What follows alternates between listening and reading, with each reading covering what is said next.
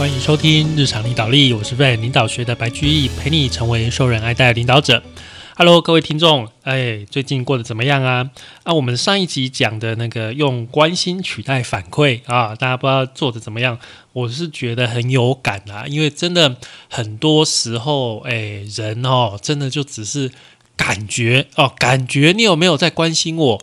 感觉你有没有注意到我这样子？那通常你实际上在做什么？其实他们倒是无所谓啊。但是呢，诶，你有没有来露个脸啊？有没有来讲个几句话啊？让这个让让彼此感觉受到啊尊重。反而是大家所关心的，所以受到关注，这个是人人都需要的。这个是我们在第五个谎言里面学到的哦。那第六个谎言哦，总共有九个谎言嘛？我们现在讲到第六个，第六个谎言是什么呢？第六个谎言是人们能够可靠评量他人，也就是说啊，诶，我帮别人打分数，我打出来分数很可靠，这个事情是一个谎言。如果你是一个主管的话，你应该知道啊，在你团队里面每一个人啊，你团队里面每一个成员都是独特的。而这个人他可能诶很重视细节啊，但是另外一个人可能哦这个逻辑性很强，他做事情很快。那在另外一个人呢，诶他的观察力敏锐等等，每个人的那个专长不太一样。好，但是啊，你能对每个成员啊，他的个性、他的特性，正确的评分吗？啊，今天假如给你一个类似问卷这样，一分到五分，诶，你能够公平公正的把这个分数打出来吗？你的标准会是一样的吗？这些分数是拿来评定员工的工作表现，所以这些分数非常的重要。每年啊，至少每年一次。啊，有一些高阶的主管会聚集在会议室里面讨论每个人的表现啊，表现绩效啊，潜力啊，一些未来的可能性等等等等，会对对每个人做出讨论。那这些讨论会影响什么？会影响你奖金的多寡。会影响你之后升迁的机会，会影响到诶要不要去给你上一些比较呃特殊的呃教育训练课程？那这种会议啊，通常叫做 talent review 哦，人才盘点哦，talent review。那在这个会议里面哈，发现啊，如果是觉得说诶这个人绩效很好，潜力也很好，哇，那就是。明星员工哦，这种都会得到最好的机会、最好的奖金。然后啊，再来哦，评分越下面的人，当然获得的越少。那最后面的人呢，通常会得到一个东西，叫做绩效改善计划。也就是啊，你如果哎没有在一定的时间里面把表现拉回来的话，那可能啊，你就要跟这个公司 say 拜拜了。那既然啊，这一个啊，talent review 这个会议这么重要，那我们真的能够确保我们所有的主管都是很正确、很公正的评量我们的人员吗？这个问题就非常的重要。你公正的话，才能够真正的起到效果嘛。你如果不公正的话，诶，哦。我分数高的都是皇亲国戚。哎，说到这个，我记得好几年前，我那时候在中部有一个谣传啊，不是谣传啊，就是这个有上新闻，有一家印刷厂，哇，尾牙的时候都抽这个宾士车，哇，抽到宾士车，然后后来就有人这个。谣言说啊，那个抽到宾士车的都是什么？都是皇亲国戚啦啊！所以肥水不落外人田啦，所以永远都是他们的亲戚会抽到呃宾士车，其他一般员工是抽不到的啊。所以如果是这样的一个情况，如果是这样的一个情况，只有皇亲国戚才会拿到最好的绩效，那你觉得这是一个公平的情况吗？这应该不是啦，哦。那这个 talent review 的流程哦，通然通常哦，通常就是主管先给自己啊这个你的单位的人下面打分数，然后啊，你这个单位里面通常会有一个比例哦，例如例如说总分是五分啊，一二三四五这样子打，但是啊，你五分的人啊，可能只能啊，例如说你的团队有十个人，五分的人可能只有只有一个，四分的人也只有一个。好，会有一个扩大，会有一个名额的一个限制。好，当你打完你的啊单位里面的分数，你就带着你的五分跟四分这两位同仁的分数啊，到这个会议上面，在会议上面。所有的单位再开一次，我们把全部的五分跟四分前面顶尖的，还有最后面这几个拉出来，再来看一次，你的五分跟我的五分，谁是真正的五分？因为我们整个单位可能还有一个扩大，就是说，诶，例如说。整个好，整个事业部，例如说，假如一百个人，好，然后每个单位十个人，总共十个单位。然后我们刚刚不是说，诶，每个单位都有一个五分的，一个四分的吗？但是很抱歉，好，理论上这样子我们会带上来总共十个五分跟十个四分嘛。但是本事业部总共只有可能六个五分，好，不，诶，五个五分跟七个四分这样子，会有再又有一个名额，所以大家又要再来真正的。好好的，就是主管要帮下面人 defense，要去讨论说，诶，这一个人是真的是五分呐，你那个你们那个部门的他那假的五分呐，哦，他的表现没有我们的部门这样好之类的，要再去再来抢一次，所以就是这个就是这种会议的一个很残酷的一方，这种一个一个一个形式就是。不断的这样子去去讨论说，诶，这个分数到底是怎么来的？然后我们的这个人这个员工表现是多么的优秀，他的绩效是多么的好，他的潜力是多么的棒。实际上的情况啊，大家都不喜欢这样被分配。我跟你讲，实际上我在带我的团队，我觉得我的团队几乎每个人都五分。我觉得每个人都很棒啊，只是他的优点呢跟他的缺点都不一样。实际上，我我个人我作为一个主管，我的想法是这样，但是。公司要求我只能有几趴的五分，几趴的四分，所以我必须忍痛的，好忍痛的想尽办法说，哎，把这个人今年把这个人拉做五分，今年把这个人拉做四分，然后啊还要去陪他找说，哎，我的五分是为什么五分，我的四分为什么四分，省得我的主管再来跟我挑战一次，马上我就倒了，这样是不行的。而且我们在给人才分数的时候，虽然每个人都有一个最后一个分数，但是啊。每个人还会分可能好几个哦，例如像我们公司会分八个类别，每一个类别你要再去打一个分数哦，这个类别的等级哦，例如说，诶，呃。叫做组织能力与政治技巧这个能力，这个能力，如果你展现了成功解决组织问题的聪明能力的例子啊，就可以给他三分啊。如果啊他是认知到并且能够有效应付棘手的政治情况，就可以给他四分。所以会有一个叙述告诉你说什么样的程度的人啊应该达到什么分数啊，会有这样的一个呃指引吧。说到底。这样的评分机制到底公不公平？其实，这样的评分机制建立在一个假设上面，就是人们能够可靠的去评量别人，去评量他人。但是真相当然是不太可能啦，我们很困难，其实我们很难可靠的去评量他人。如果你有看过冬季奥运的花式滑冰比赛的评分，就知道我们在说什么。同样一个人，同样一个选手哦，例如说这个俄罗斯的选手在跳这个三回旋跳啊，中国的裁判跟加拿大的裁判判出来的分数可以差到三四分。而同样一个跳，为什么两个裁判判的分数会差这么多呢？这个你可以想一下。那是不是两个主管给你打的分数也会差很多呢？对，真的会差很多啊！实际上啊，当呃你的分数被打出来的时候，这个分数跟你这个人的表现不一定有最最直接、最直接的关系，而跟什么有关系呢？第一个就是评分的人给你打分数的人，哈，他跟你。的相对的位阶，好，就是说他呃位阶比你高，或者他是跟你平行的，或是他的位阶比你低，这个会很大幅度的影响到你的分数啊。这个我们叫做评量者的视角。OK，第二个啊是整体的表现，就是说评量的人啊，帮你打分数的人对你整体表现的看法啊。他如果对你的印象好，他几乎每一项分数都会比较高。好，他如果对你印象不好，这个印象就是整体表现啊，那就你大概就完蛋了啊。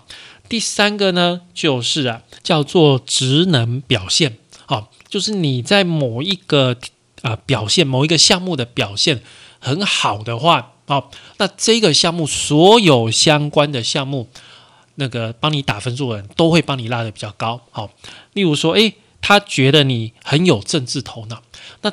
你所有跟政治头脑相关的指标，它都会这种分数，它都会帮你拉的比较高。好，所以受到这三个的影响，这三个因素的影响。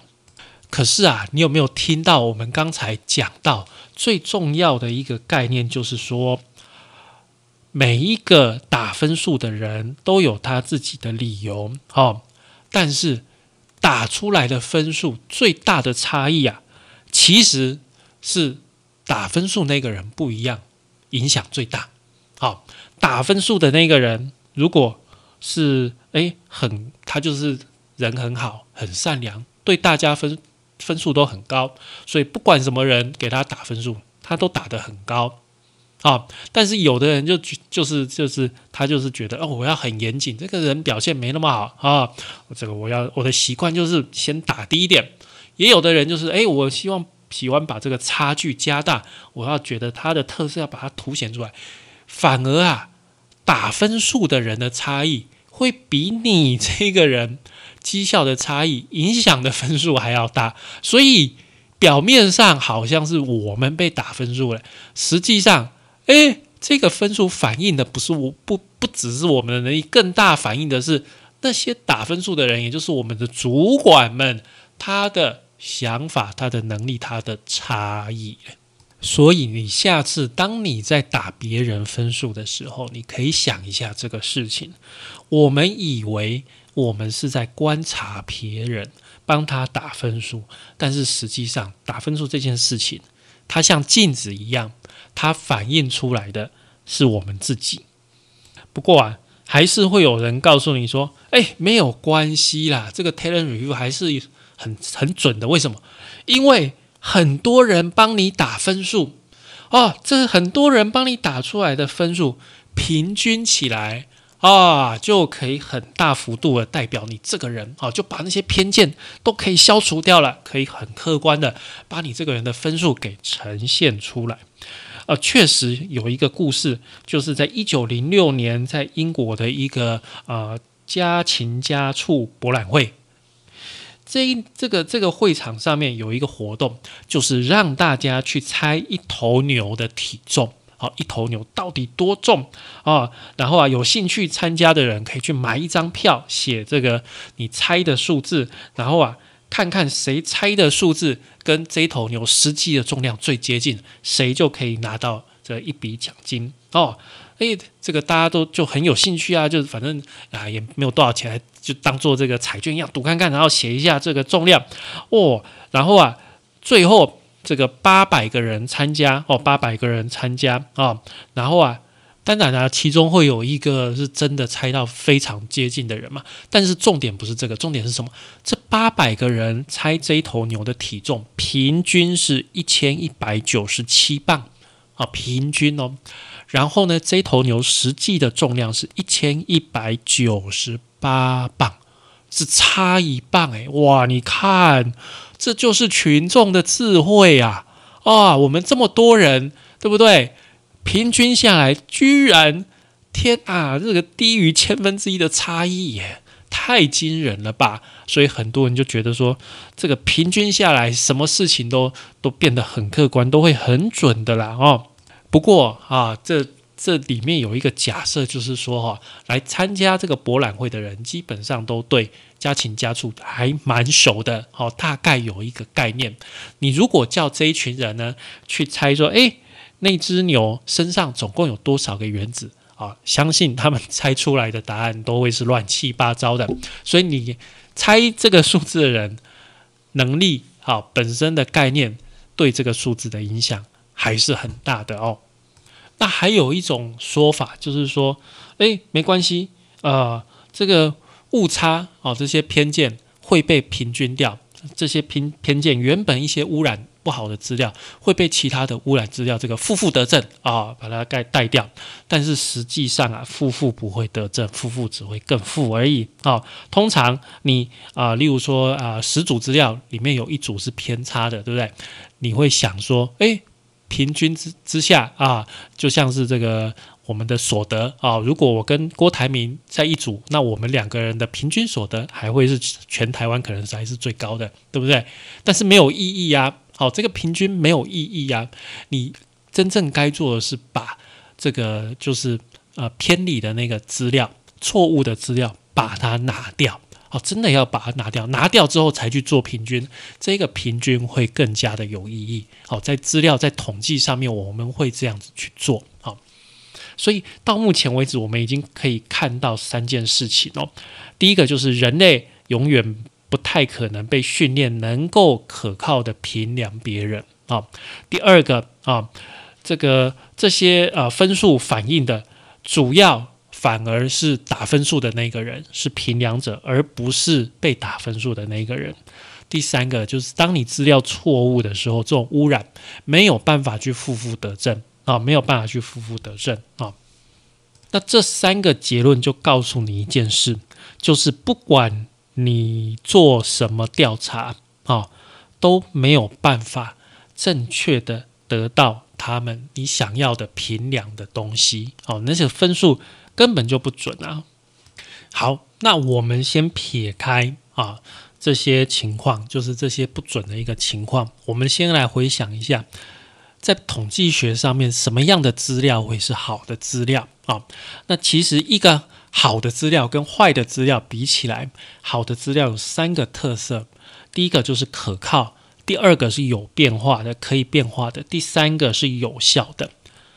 可靠就是可以计算的东西。好，如果一个东西可以被计算，不管是用手指头计算，或者是用尺啊，用什么工东西来量来计算，那就是一个可靠的资料，像是你的身高啊，是一个可靠的资料啊。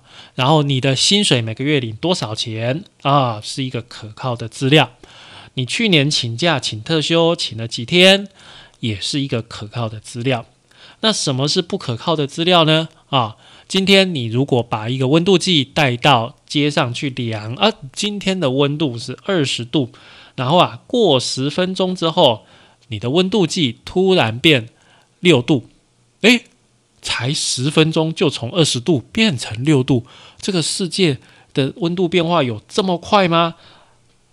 怪怪的吧？再过十分钟，诶，这个温度计又变三十度，你可以发现啊，这个温度计坏了啊，这个温度计坏，绝对不是世界的温度这样跑，绝对是这个温度计坏了，所以这个温度计就是一个不可靠的一个数字。接下来是。variable 有变化的一个资料，什么是有变化的一个资料呢？我们讲一个没有变化的资料。